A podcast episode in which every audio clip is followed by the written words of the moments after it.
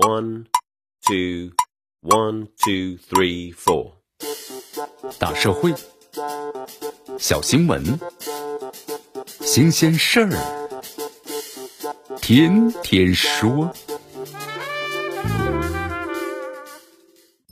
朋友们，你们好，这里是天天说事儿，我是江南。这几天呢，有一段视频是刷了屏。荣登最莫名其妙的新闻榜首，在这视频里呢，我们看到一群蒙眼的孩子呀，人手是一本书，以飞快的速度哗啦哗啦的翻书，动静儿可真不小。你以为他们在参加什么翻书大赛吗？不是，不是，不是，其实呀，他们是在参加这量子波动速读大赛。相关机构啊是这么说的：说这个高速翻动呢这个书本的过程中，利用 SSP 的高感知力啊进行这个量子波动这个速读，一到五分钟就会看完一本呢十万字左右的书籍，而且还是过目不忘。然后呢复述，据说这翻得越快呀，你和宇宙的距离就越近啊。显而易见，这是骗局啊，居然成了很多家长的高大上的选择。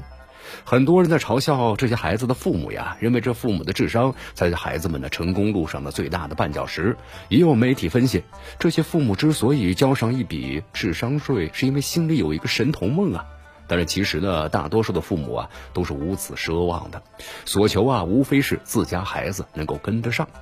作为这个当下呀，中国孩子的父母乃至长辈，面对呢赢在起跑线的教育军备竞赛，每个人都在交智商税啊，无非是多少之分吧。比如说，你花几万元让这孩子去读这个量子波动速读，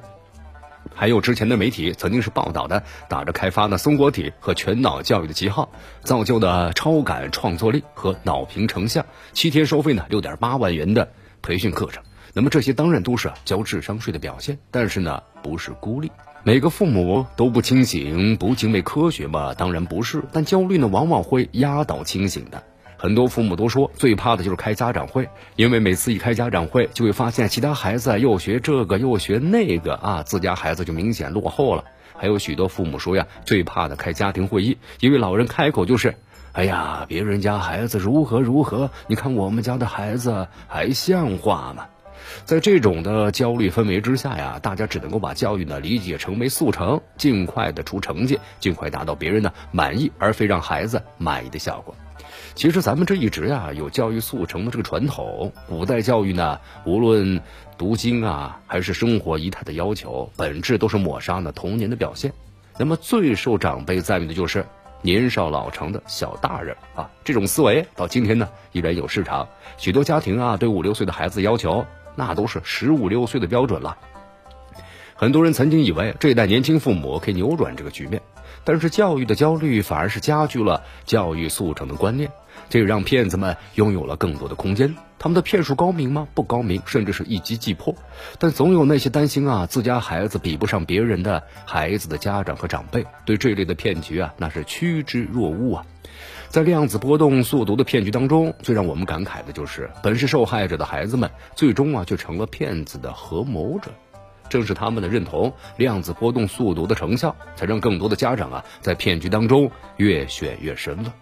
但是错呢不在孩子，你面对家长和长辈的焦虑和督促，他们并没有说不的权利，更不敢说自己的什么也没学到。这说到底呀，当中国的父母和长辈们用揠苗助长的方式赋予孩子们远超其自身年龄的期望的时候，这孩子们呐，要么就是走向了反叛，那么要么就是为了让大人满意而选择了欺骗。这里是天天说事儿，我是江南，咱们明天见。